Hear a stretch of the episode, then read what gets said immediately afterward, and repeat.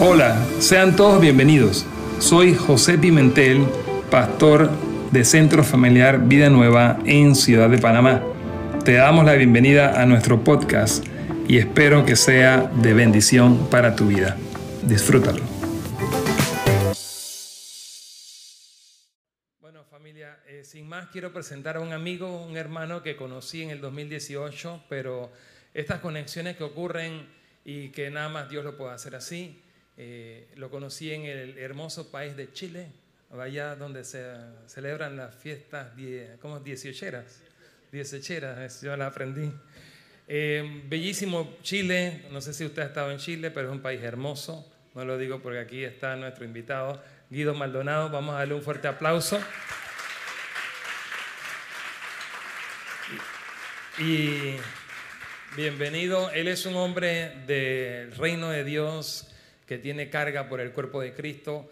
Lo conocí para administrar pastores, en enseñar a pastores en Chile. Y yo tuve el privilegio de, de como, como, parte de Reach, de todo esto de la, algunos saben lo que es GPA, estuve allá 10 eh, días, estuvimos allá y compartimos un tiempo maravilloso eh, en una región muy bonita de Chile. Y pues hoy él, para el cierre de la PET, él es un misionero que vino desde, desde Chile a Panamá, imagínense. Ellos se sembraron aquí. Pero como el Señor es el que mueve y lleva, pues de la organización con la que él está trabajando, misionera, lo han promovido porque parece que fue muy bueno el trabajo en Panamá y los están promoviendo fuera de Panamá ahora con otro nivel de supervisión eh, para una organización que trabaja con jóvenes, para impulsar a los jóvenes a que sean despertados con la pasión por las naciones y por las misiones, ¿verdad? Hasta lo último de la tierra. Entonces, él nos acompaña hoy, va a presentar con, quién, con quién vino, con su hermosa esposa y sus hijos y una familia invitado. Así que otro aplauso, Guido, bienvenido a casa, hermano, Dios te use.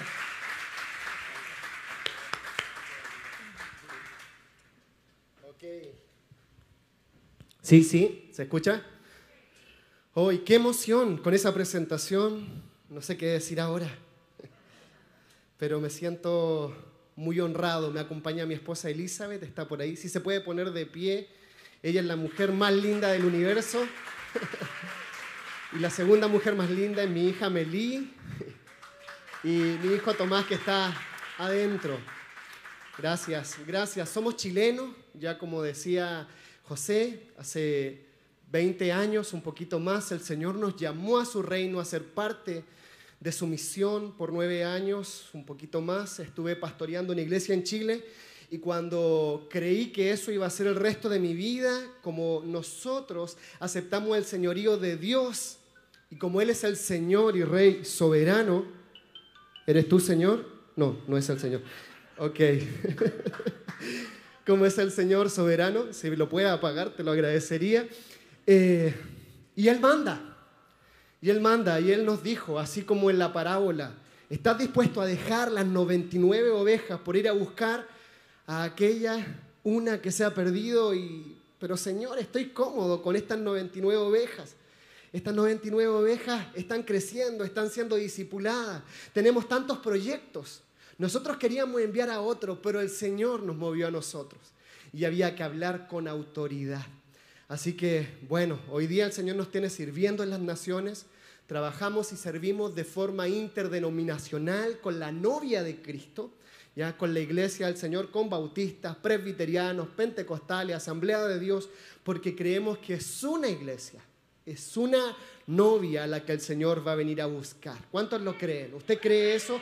Y usted es parte, usted es parte de ese cuerpo glorioso de Cristo. Y de eso estamos seguros, hermanos. Así que muchas gracias por la invitación. Voy a tratar de frenar un poco el caballo, no sé si sabe, pero los chilenos hablamos muy rápido. Cuesta entenderle a los chilenos a veces, así que si hay algo que no entiende, vamos a poner los subtítulos abajo o acá en la pared, ya para que pueda entender. Ok, póngase de pie, vamos a orar. Que sea la palabra del Señor la que sea brillando esta mañana y yo solamente un instrumento. Señor, te adoramos, te bendecimos, me, Me emociono, me alegro, Señor. Se me paran los pelos al sentir tu presencia y ver una iglesia comprometida con tu corazón, con lo que te apasiona a ti. Señor, usa mi vida como un instrumento esta mañana. Que sea tu palabra, tu escritura, Señor, la que abra nuestros ojos, abra nuestros oídos y apasione nuestro corazón con lo que a ti te apasiona. En el nombre de Jesús, la iglesia dice, amén, amén. Tome asiento, por favor, y denle un fuerte aplauso al Rey de Reyes y Señor de Señores, porque de Él se trata, para Él, por Él, por los siglos de los siglos, sea la gloria. Yo sé que hay algunos que les gusta tomar nota, poner títulos, y eso es glorioso porque nuestra mente es muy frágil, así que a los que les gusta tomar nota, este sermón lleva por nombre todos somos misioneros. Repita conmigo, todos somos misioneros. El llamado misionero. Vamos a hablar del llamado misionero porque hay muchos mitos, mucho tabú. Eh, y es necesario que aclaremos lo que es el llamado a la misión. Así que abra su Biblia, por favor, en Mateo 24, 14. Mateo 24, 14. Acá hay una profecía que pocas veces, pocas veces ponemos atención. Y dice así, y será predicado este Evangelio del reino en todo el mundo, para testimonio a todas las naciones. Y entonces vendrá el fin. Nosotros entendemos ese fin no como un fin total, sino que entendemos ese fin como el principio de esta eternidad gloriosa, donde Cristo viene por su iglesia y donde vamos a reinar junto a Él por los siglos de los siglos, donde ya no va a haber dolor, donde ya no va a haber llanto, donde ya no va a haber más depresión, donde no va a haber robo, tristeza, corrupción, donde vamos a ver, como dice Marcos Vidal, cara a cara al Rey de Reyes y Señor de Señores. No hay día que yo despierte y diga, Señor, este es el día. Este es el fin, este es el día donde tú vas a manifestarte en gloria y majestad. ¿Cuánto están esperando ese día? ¿Usted lo espera? Ese tiene que ser nuestro anhelo, amado hermano. Poder ver a nuestro Señor Jesucristo. Quiero compartirte la base bíblica y fundamental de la misión de Dios. Creo que todo llamado divino tiene que tener una base, un fundamento, o si no es una emoción. Y las emociones pasan.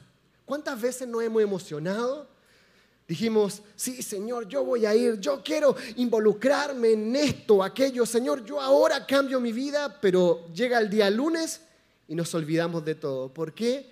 Porque solamente nos emocionamos, pero tiene que haber una base, un fundamento para que esto se convierta en una convicción, convicción. ¿Está de acuerdo con eso? Creo que no hay profeta más segura la palabra de Dios. Y ella hoy día nos quiere hablar. Así que le vamos a creer a la palabra de Dios. Y espero yo ser ese profeta, ese instrumento en las manos de Dios para entregarte esta palabra. Y creo que es para ti, creo que es para esta iglesia, creo que es para Panamá y creo que es para Latinoamérica. Este es el tiempo en donde Dios quiere usar a los latinos, a los iberoamericanos, porque también sé que hay brasileños y para no dejar a nadie fuera de esta fiesta o de esta misión a la que Dios nos está, nos está invitando. Así que el llamado misionero se tiene que basar en lo que Dios nos ha revelado y Dios nos está revelando su palabra. Toda otra revelación es peligrosa y es subjetiva. Así que vamos a pararnos desde lo que la Biblia nos dice con respecto a la misión. En el principio Dios, todos saben cómo comienza la Biblia, ¿cierto? En el principio Dios creó los cielos y la tierra. Y hay una frase que se repite en Génesis capítulo 1 y capítulo 2 y es todo lo hizo bueno, ¿cierto? Y eso es glorioso. Y cuando hizo al hombre y a la mujer, lo hizo bueno en gran manera. Dios no se equivocó. Dios hizo algo glorioso, su creación y para el deleite nuestro y para la gloria de Dios. Dios tiene un plan y lo ha revelado a través de la escritura. Desde el Génesis al Apocalipsis vemos revelado ese plan y ese plan tiene que ver con el llamado que vamos a ver hoy día. Dios todo lo hizo para su gloria, pero ocurrió algo en Génesis capítulo 3, finales del capítulo 2, principio del capítulo 3, y ocurrió una bomba atómica espiritual ocurrió algo terrible. Entró el pecado. Y el pecado causó un gran problema cósmico. ¿Qué problema? El gran problema que cortó esa relación que teníamos con Dios. El gran problema del pecado es que no solamente nos separó de Dios, sino que nos hizo enemigos de Dios. ¿Sabes que era gloriosa esa relación que tenía Adán y Eva en el huerto del Edén? a eso de las seis de la tarde, en esta relación maravillosa que tenía en ese lugar, yo me imagino, según mi teología, que a esa hora se tomaban un cafecito. Se comían un pastelito, un dulce, conversaban de la vida, de lo que había que trabajar, de lo que había que sembrar, de los nombres que le iban a poner a los animales. Me imagino yo a Adán ahí hablando con Dios y diciéndole, mira, hay un animal que tiene una trompa larga, ¿cómo le podemos... Parece un elefante. Ah, sí, parece un elefante. Pongamos el elefante. Me imagino esa relación tan cercana y hermosa, pero no solamente eso, sino que también esta relación hermosa que había entre Adán y Eva, una relación sin guerra de sexos sin ponerse el parche antes de la herida, sin estar pensando en cómo lo digo para no ofenderlo, sin estar pensando en omitir porque estaban desnudos y no se avergonzaban y disfrutaban de la libertad y la plenitud de Dios en sus vidas. Tenían toda la creación con una economía perfecta, con todo lo que necesitaban a disposición de ellos. No había ningún problema que lo estuviera perjudicando.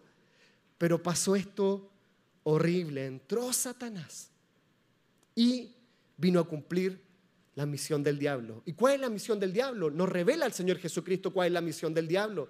Él viene a hurtar, matar y destruir. Acuérdese de eso, la misión del diablo es hurtar, matar y destruir. Pero el Señor Jesús nos dice que Él ha venido para que tengan vida y la tengan en abundancia, abundancia, glorioso. Ahora, ¿cuál es el plan de Dios?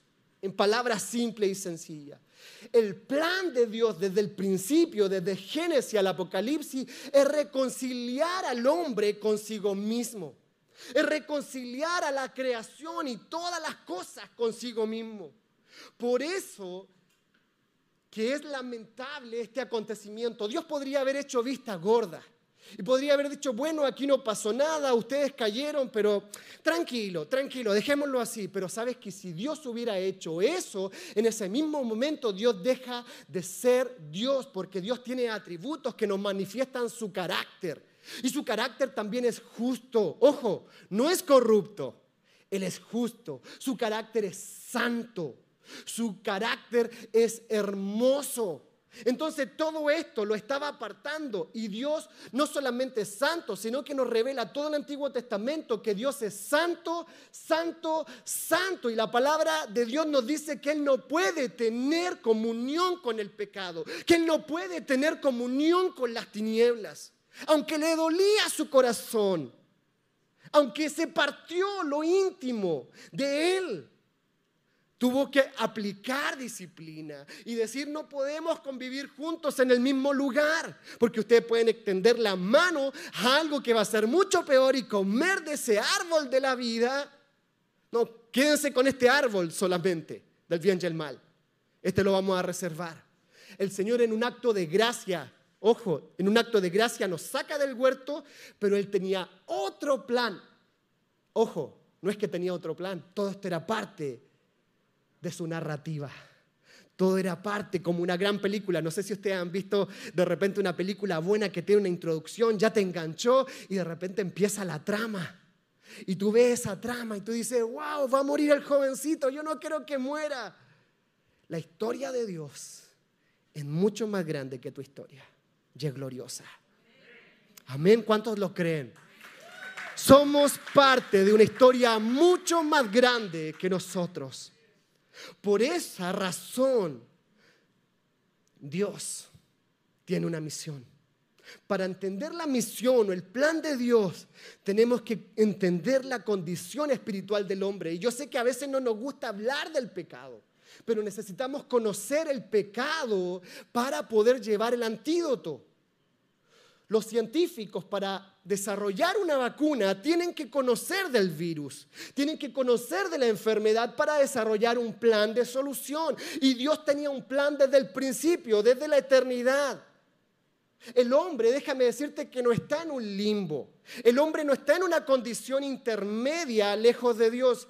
El hombre está absolutamente corrompido, está absolutamente perdido. No es que está ahí y cuando se muera se va a ir al purgatorio. Si alguien te dijo eso, te mintió y te engañó. Todos, dice la Biblia, que pecaron. Y yo fui el primero. Así que aquí no vengo como un santurrón, ni alguien aquí que viene a hablar de moral. No, hermano, yo soy el primero de los pecadores. Bueno, Pablo dice que era el primero, entonces yo soy el segundo. Sí, sí. Soy el segundo de los pecadores. ¿Tercero? Ok, hermano. ¿Cuarto? ¿Hay alguien por ahí? Bien, pero todos pecaron y fueron destituidos de la gloria de Dios. Eso es lo que nos dice Romanos 3:23.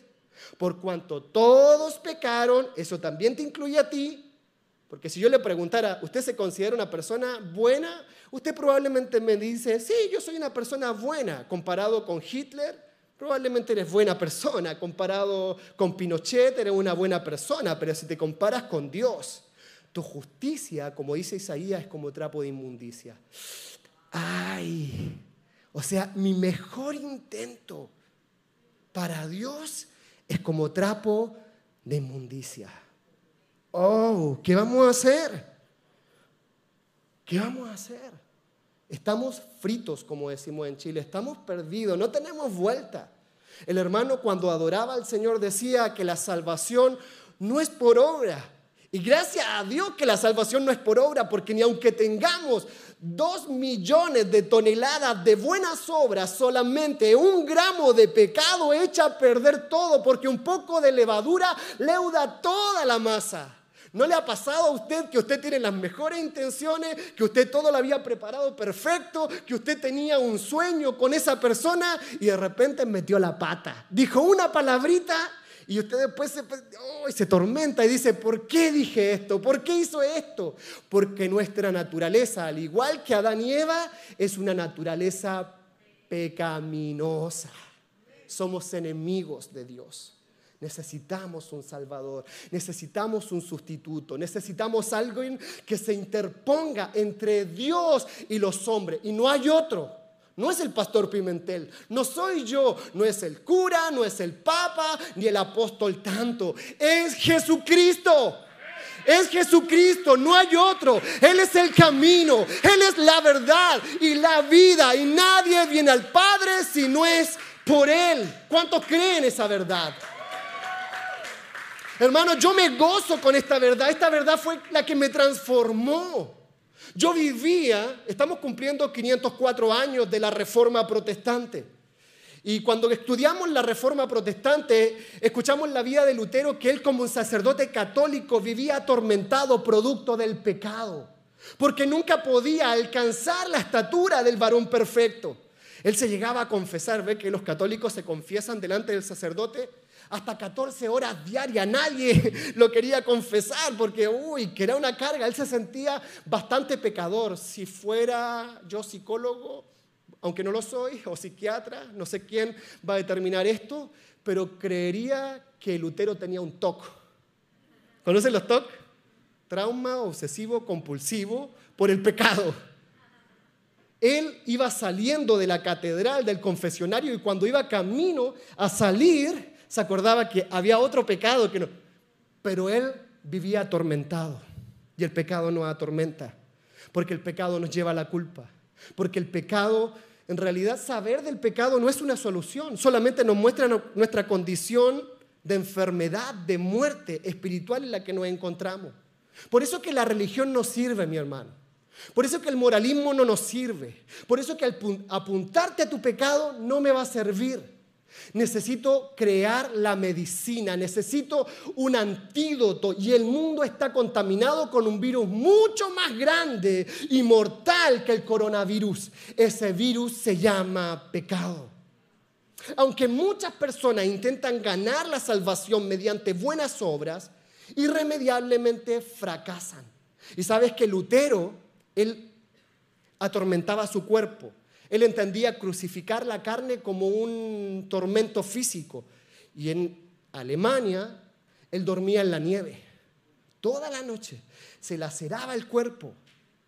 Y él sufría. Llegó un punto de decir, Dios, tú eres un Dios injusto. Se enojó con Dios. Porque tú me pides algo que yo no puedo hacer. Yo no puedo ser santo. ¿Hay alguien aquí que puede ser santo con su propia fuerza? Que levante la mano.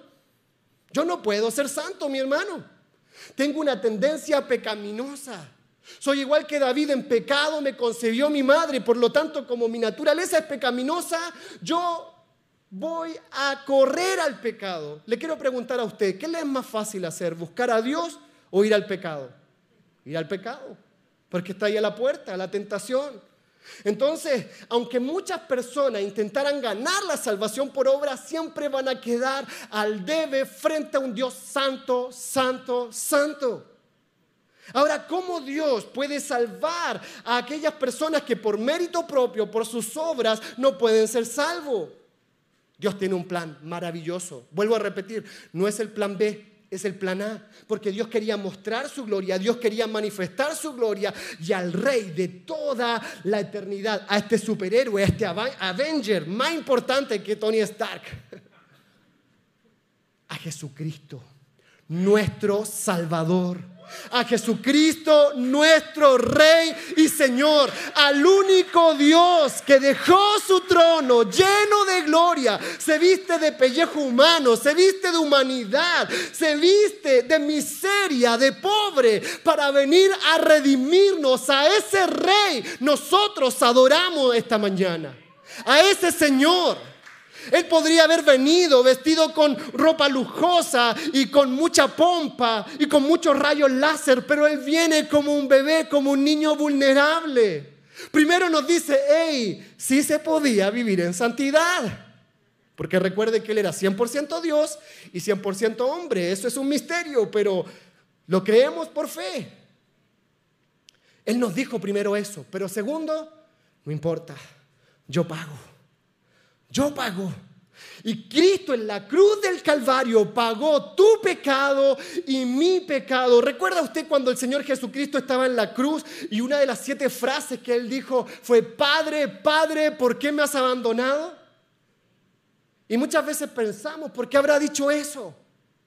Y pensamos románticamente y decimos, bueno, porque el Padre no podía ver a su hijo morir y sufrir de esta manera.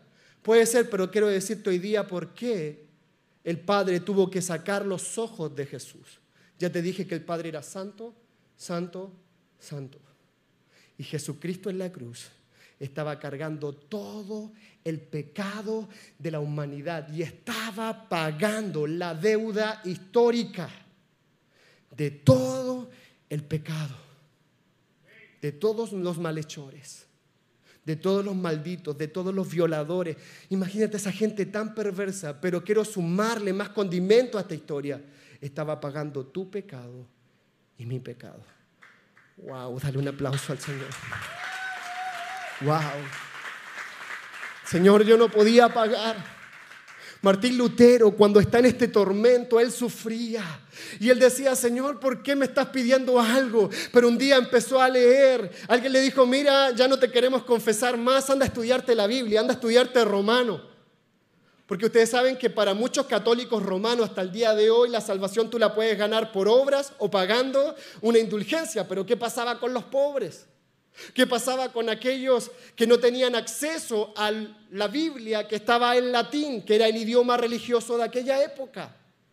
Entonces Lutero ahí se va atormentado, él estaba muy enojado con Dios y de repente empieza a leer Romano y llega a Romanos 1, 16, 17 y está así y de repente salta la palabra porque la palabra es vida, ¿cierto? La palabra está viva y salta a sus ojos y empieza a leer y dice, el justo por fe vivirá.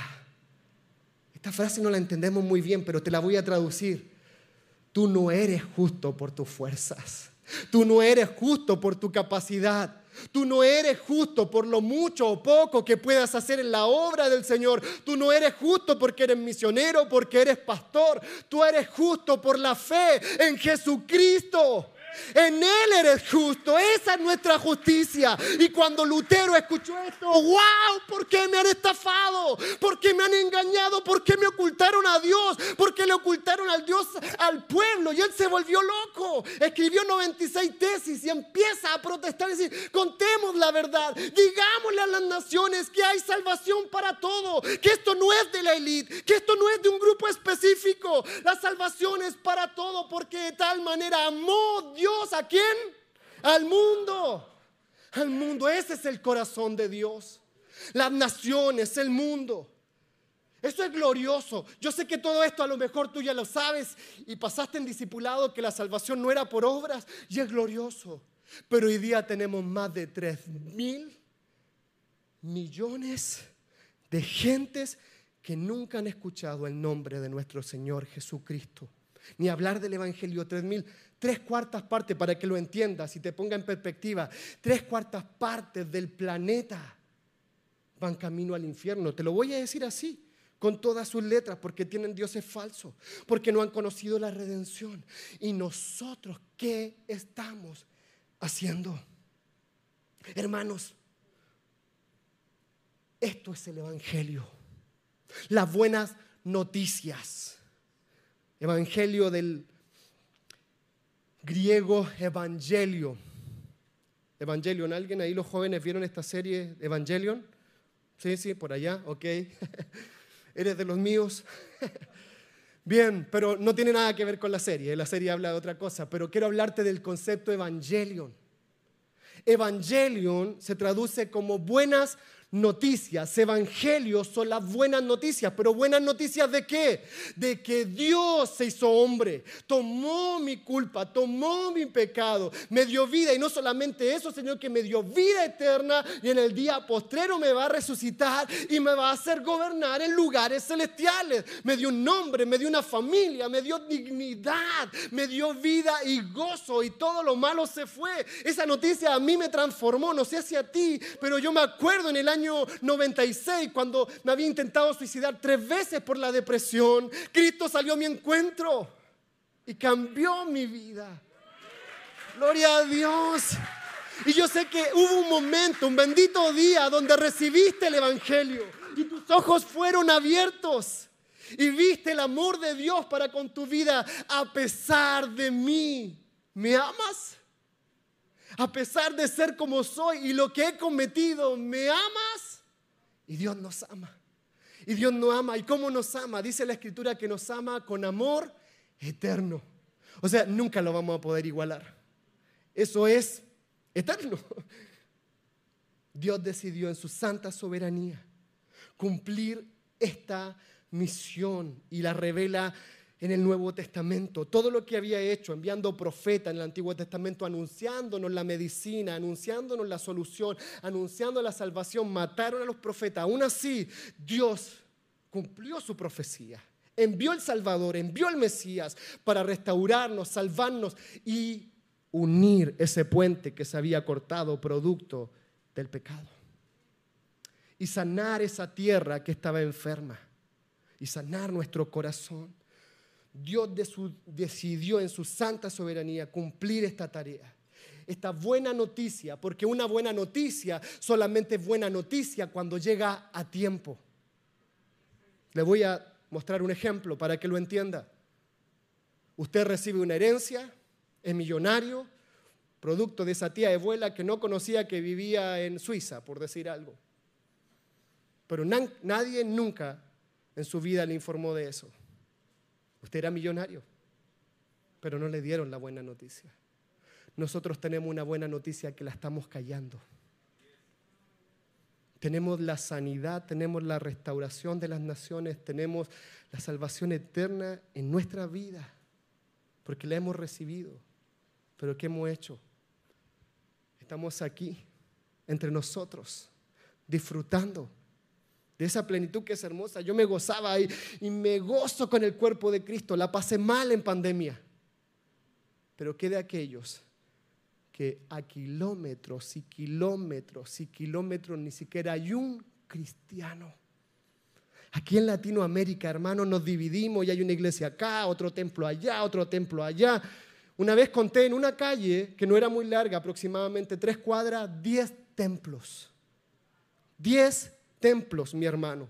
Y bien, gloria a Dios, entre más templos, más gente alabando al rey. No lo quiero mostrar algo como negativo, pero ¿qué de aquellos países donde ni siquiera hay una iglesia, hermano? Por ahí alguien estaba orando de Kazajistán, ¿sí? ¿Sí? Alguien adoptó Kazajistán, gloria a Dios. 0,0,03% de cristianos. Probablemente hayan 10 cristianos protestantes en ese país. ¿Y qué pasa con los demás de ese país? Porque nosotros entendemos, hermano, y esta es la mala noticia, entendemos que el único camino al Padre es Jesucristo, por lo tanto no hay otra forma. No hay otra forma, por eso es que es importante entender la misión de Dios desde esta perspectiva. Dios decidió que nosotros llevemos el Evangelio, no porque seamos superhéroes, por favor, nunca vea a un misionero, a un pastor, a un apóstol a esta autoridad que pueda estar como un superhéroe. Él es frágil, él es débil, a veces llora, a veces se deprime, a veces se preocupa por las cuentas que hay que pagar, pero Dios escoge lo vil y despreciado de este mundo para avergonzar a los sabios, para avergonzar a los fuertes. Dios escoge a gente vulnerable como tú y como yo. ¿Para qué? Para que la gloria nunca sea de nosotros, sino que de Dios. Amén.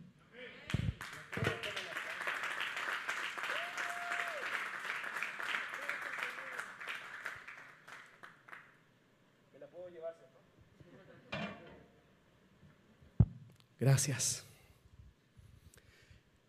Esta buena noticia la Biblia le llama, o esta misión, la Biblia le llama, o en términos misionológicos, la gran comisión, o la comisión de Jesús.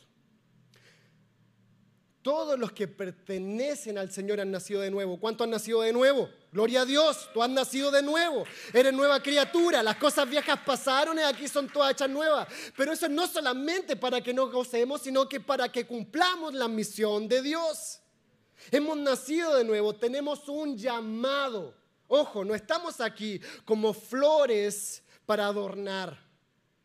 Estamos para servir. Somos bendecidos para bendecir. Somos salvos para salvar.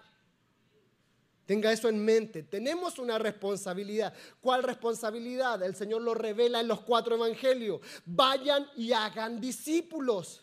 Alguien puede decir, es que yo no tengo un llamado misionero. Vamos a verlo en la palabra, si tenemos un llamado o no tenemos un llamado misionero.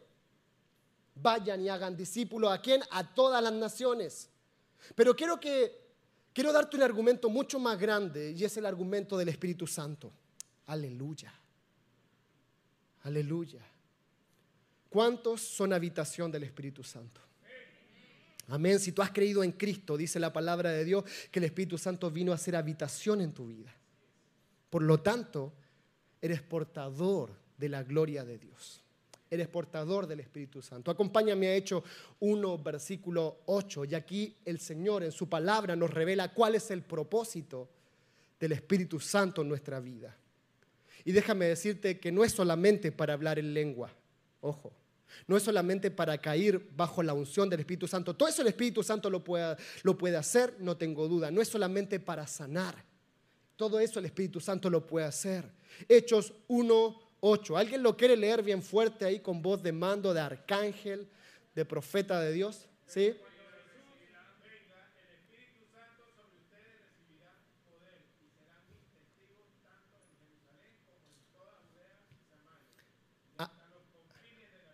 Amén, amén.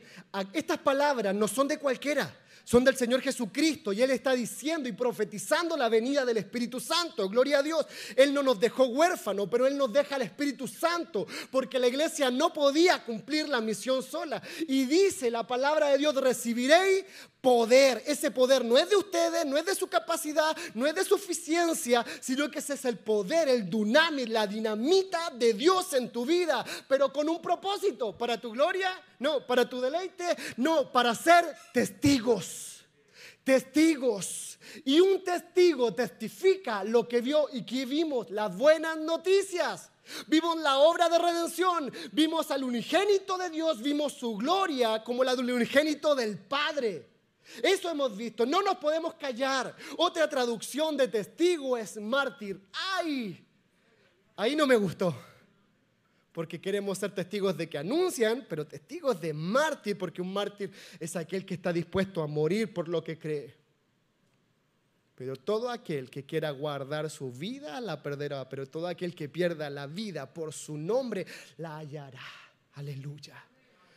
Aleluya, tenemos una misión. ¿Y cuál es esa misión? Ir a Judea, a Samaria y hasta lo último de la tierra. Nos revela cuál es el propósito del Espíritu Santo. ¿Dónde? En Jerusalén, en Judea, en Samaria y hasta lo último de la tierra. Por lo tanto, tenemos una tarea que conocemos como la gran comisión, aunque muchas veces esa tarea se convierte en la gran omisión. Hemos omitido este mandato de parte de Dios para ser discípulos.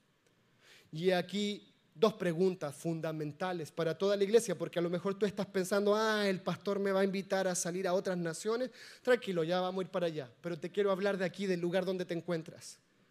Discípulos. Discípulos. Somos discípulos que hacen discípulos. ¿Pueden levantar la mano cuántos están haciendo discípulos? Uno, dos, tres, cuatro. ¡Wow!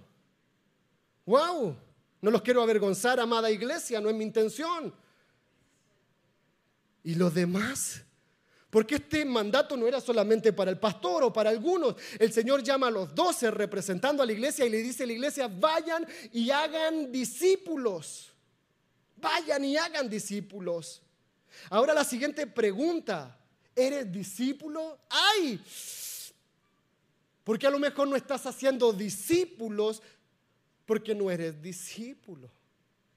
¿Quién te está discipulando? ¿Quién te está mentoreando? ¿Quién te está pastoreando? Me gusta la misión de Dios porque no es por osmosis, no es por arte de magia, es de relaciones.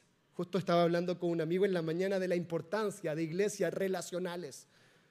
Nos necesitamos uno a otro. Los dones y los talentos son para la edificación de la iglesia, no para el deleite propio, no para que el ungido se crea en Argentina dirían la última chupada del mate, o la última chupada del koyak, o el último sorbo de café, o el hoyo del pastel. No, ni la guinda del pastel. No somos eso, hermano. Solideo gloria. Solo a Dios la gloria. Se trata de la gloria de Dios. Y esa es parte del discipulado, que otros puedan conocer la buena noticia, que otros puedan conocer del amor, que otros puedan conocer que hay salvación, que hay sanidad y restauración. Tenemos que entender entonces que este trabajo misionero, el llamado misionero, no es opcional. ¿Escuchó eso? No es opcional. Ya sea en Judea, en el lugar donde tú vives, en Samaria, allá en Chiriquí, con los migrantes, allá en Perú, o en Afganistán o en Estados Unidos, donde Dios te lleve. Pero quiero llevarlo a algo más claro, en tu trabajo.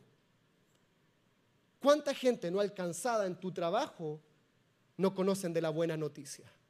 No han experimentado lo que tú has experimentado. Ellos también van camino al infierno.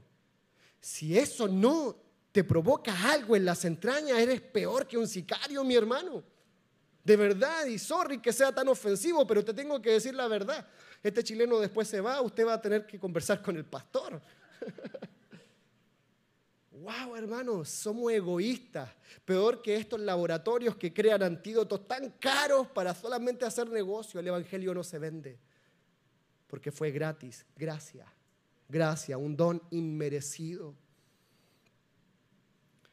Dios no quiere que nadie se pierda sino que todos procedan al arrepentimiento. ¿Cuántos quieren que Cristo venga? ¿Sí? ¿Sí? ¿Se acuerda el primer versículo que vimos? ¿Cuándo Cristo va a venir? Y aquí está la revelación. ¿Ya? Por ahí andan buscando revelaciones, algunos aquí está la revelación. Cristo va a venir cuando sea predicado el Evangelio en todas las naciones, en todos los pueblos, en todas las tribus, en todas las comunidades, en todos los lugares. Yo quiero que Cristo venga. Pero para que eso ocurra tenemos que entender cuál es nuestro rol como iglesia. Y el rol de la iglesia no es la existencia para los que están adentro, es para los que están afuera. Somos sal y luz del mundo. ¿Cuántos lo creen? Somos iglesia para los homosexuales. Aún no son nuestros enemigos. Nuestra amistad no es amistad con el mundo y cuando la Biblia habla de mundo no se refiere a las personas, se refiere al sistema pecaminoso.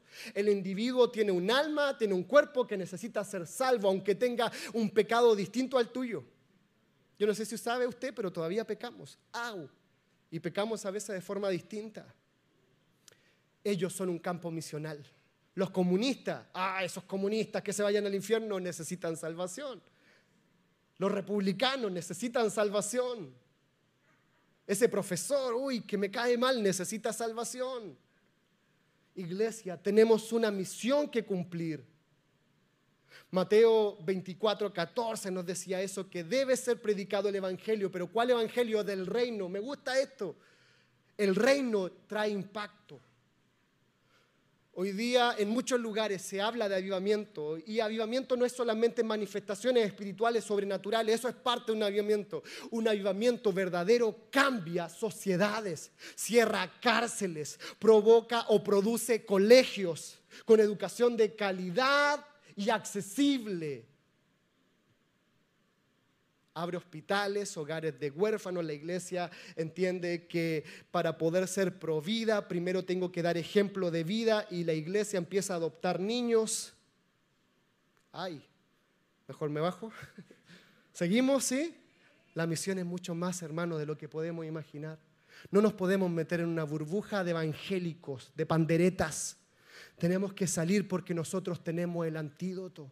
Tenemos que ir por aquella mujer prostituta, tenemos que ir por el alcohólico, tenemos que ir por los drogadictos, tenemos que abrir una iglesia vida nueva ahí en el barrio rojo, tenemos que ir donde los ricos, porque ellos también necesitan el Evangelio, aunque es difícil que pase un rico por eh, el reino o que llegue al reino de los cielos, porque, ¿me entiendes lo que quiero decir, cierto?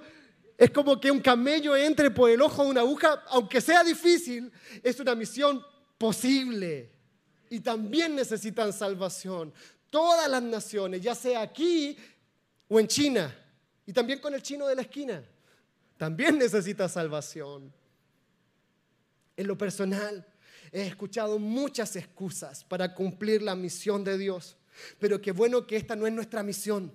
Escuche esto, no es mi misión, pero ¿cómo así? Dios nos quiere hacer parte, es su misión y nos está dando este gran privilegio de ser parte de la misión de Dios. Hermano, recuérdeme esto, si un día nos volvemos a ver en redes sociales o me vuelve a ver y se me ve quejándome por ser misionero o llorando, usted dígame, eres un hipócrita. Para mí es un deleite, es un gozo, aunque a veces sea difícil, aunque a veces lloremos, aunque a veces pasemos por cuadros de tristeza porque extrañamos nuestras fiestas patrias chilenas y comernos esa empanadita y tomarnos un vinito, aunque a veces se pase difícil pero es un deleite servir al Rey de Reyes. Qué privilegio, qué privilegio servir al Señor del universo. Y qué bendición poder llevar a unos y a otros al amado. Esta es la misión de Dios. Acompáñenme por favor al spoiler. Les voy a adelantar el spoiler. ¿Saben lo que es un spoiler? Cuando te cuentan el final de la película, yo te voy a arruinar tu vida en este momento, pero no importa, me vas a amar. Este es el spoiler. Y esto es lo glorioso de la misión de Dios. Apocalipsis 7:9. ¿Alguien lo puede leer, por favor? Para tomar agüita.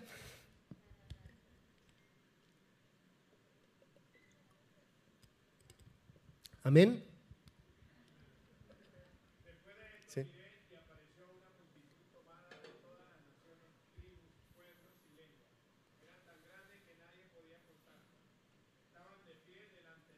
Aleluya.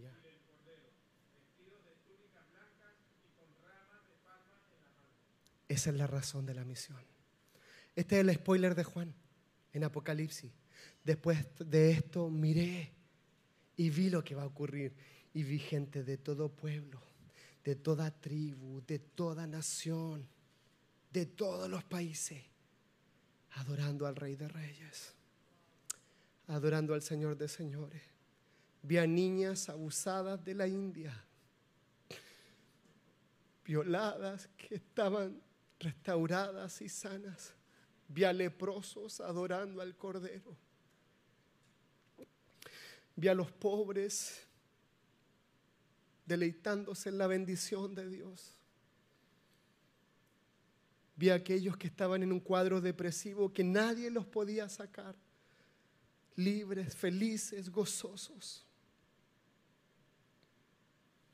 Tú a lo mejor dices, yo no he estudiado en un seminario, yo no sé predicar, mi familia no me apoya, pero tienes el Espíritu Santo tienes la palabra, tienes a Dios. Y si tienes a Dios, lo tienes todo. Lo tienes todo. Eres mayoría con Dios. Si fuera por capacidades, los miles de misioneros que hoy día están en el campo no podrían estar. Yo no debería estar acá. Muchas veces escuchado y he tenido el privilegio de escuchar historias de misioneros como el Señor convirtió toda esa resistencia, todos esos prejuicios. Me ha pasado, yo había gente que mm, me costaba relacionarme con ellos por su forma, por su pensamiento, pero Dios cambió mi corazón de piedra y puso un corazón de carne. Hermano, amigo, podemos tener un montón de excusas de por qué Dios no debe llamarnos a predicar el Evangelio. Pero su llamado no es para que lo discutamos. Su llamado es para que lo obedezcamos. Nuestra única responsabilidad es decir, como dijo el profeta, heme aquí, envíame a mí. Amén. ¿Cuántos van a ir? Denle un aplauso al Señor. ¿Cuántos van a ir? ¿Cuántos van a ir? Para terminar, hermano, para que todo esto no quede solamente en algo así tan grande, quiero hablarte de la misión y cómo nosotros podemos ser parte de la misión de Dios. Y te quiero hablar de cinco prácticas de un cristiano misional. Esta iglesia es una iglesia misional. Le contaba al pastor que las iglesias más grandes no se miden por la cantidad de miembros que tiene, sino por la cantidad de misioneros que envían por la cantidad de misioneros que sostienen. Y esta iglesia tiene un llamado específico a cumplir esa misión. Gloria a Dios, aleluya, porque van a traer sanidad para las naciones. Cree eso, José. Cree eso. Cinco prácticas. Primero, yendo.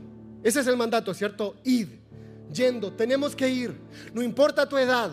No importa tu edad. Tú a lo mejor dices, yo ya estoy muy viejo. Conozco una hermanita a los 65 años quedó viuda y dijo, Señor, estoy disponible, si me quieres usar, ahí está, trabajando en un hogar de niños en Haití, para la gloria de Dios. Primero ir, tú puedes ir, prepárate, capacítate, involúcrate en la obra, sirve primero acá en tu Judea. Anda, Dios hoy sigue llamando, este es el tiempo de Latinoamérica. Dios quiere usarnos en las naciones. Segundo, enviando. Esa es otra forma de hacer misiones y tú puedes enviar a otros. Yo no puedo ir por mi trabajo, por mi familia, pero tú con tus recursos puedes apoyar a otro y decir, hermano, yo no puedo ir, pero aquí está mi ofrenda. Aquí está mi compromiso. Aquí está mi cartita, porque no es solamente un apoyo económicamente. A veces necesitamos apoyo los misioneros. Hey, ¿cómo está? ¿Cómo te va? Si tienes la oportunidad de compartir con un misionero y darle una llamadita de ánimo, hácelo, hermano. Hácelo. La gente que está ahí en Albania, estos hermanos que veíamos, Albania era verdad. ¿Sí? La familia Vergara. En el Medio Oriente. Ellos necesitan un saludito, aunque sea una palabra cortita. Porque ellos están solo ahí, en medio del campo de batalla, llenos de agnósticos, llenos de musulmanes que los quieren matar llenos de peligro, pero hay una iglesia que lo apoya. Entonces la segunda forma es enviando. Tercera forma en la que tú puedes involucrarte en la obra de Dios. Y gloria a Dios porque esta iglesia ya lo adoptó. Es orando, orando hermano. Esa es una herramienta poderosa. Es un tanque de guerra espiritual que desarticula la hueste de Satanás, que desarma los planes diabólicos. Me acuerdo hace años atrás había una abuelita ahí en una iglesia perdida en el sur de Chile. Yo no la conocía. Pero ella, un día que visité su iglesia, me dijo, ¿usted se llama Guido Maldonado? Sí, hace 10, perdón, hace 5 años el Señor me entregó su nombre para orar por usted. Wow, y sí, el Señor me libró la vida. Sé que el Señor envió ángeles producto de la oración de esta viejita. Una viejita insignificante, pero tenía una tremenda bendición de orar por aquellos que van. Gloria a Dios.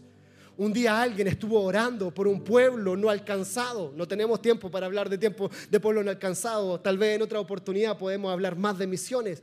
Pero una vez alguien estuvo hablando por un pueblo no alcanzado. Un día abrió los ojos y se vio en medio de ese pueblo no alcanzado. No subestimes el poder de la oración. La oración nos hace salir del status quo.